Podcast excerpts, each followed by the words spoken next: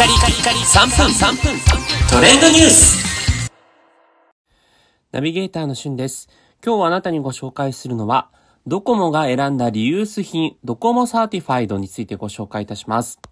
えーこちら、新しくドコモより新サービスとして、えー最近話題になっているものなんですが、ドコモが認定したリユース品のスマホを使えるということで、えー新品でスマホを買うよりも、まあ、コスパよく買えるというようなサービスになっています。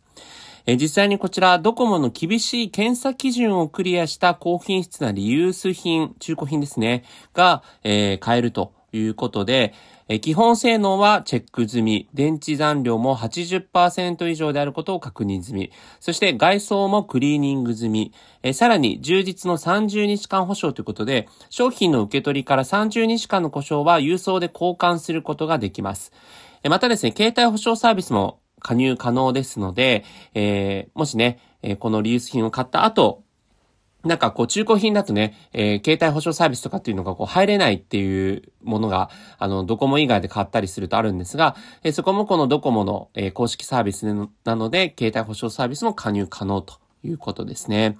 で、ランクが分かれておりまして、ランク A プラスから A、B という形で分かれていまして、その A プラスから B にわたってそれぞれ値段が、えー微妙に違うということになります。えー実際あのホームページ内にですね、ランク A プラス A の商品イメージと、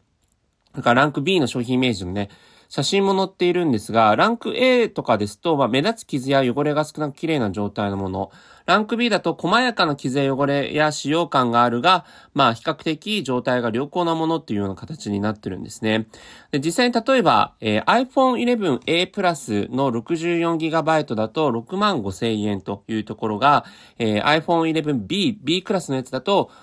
64GB が56,100円ということで、約4,000円ぐらいの差があるということなんですが、まあ、写真で見る限りはですね、A プラスも B も両方とも綺麗なんじゃないかなというようなイメージがあります。はい。という形で、このドコモのこのリユース品に関しては、まあ、今のところ公式サイト、この収録時点ではですね、iPhone 11から、えー8とか XR とか、そういったものがこう載っているというところですね。えーただ結構あの人気なのか、もう売り切れているあの品種もたくさんありますので、まあ、ちょっと選ぶには当たっては限られるというところなんですが、えーまあ、やはりね、こうスマホっていうのもこう環境配備して、新品を買うというよりはこう中古品を、え買うことによって環境にも優しいですし、お財布にも優しいという、こういう動き各社広がっていくのかなと思いました。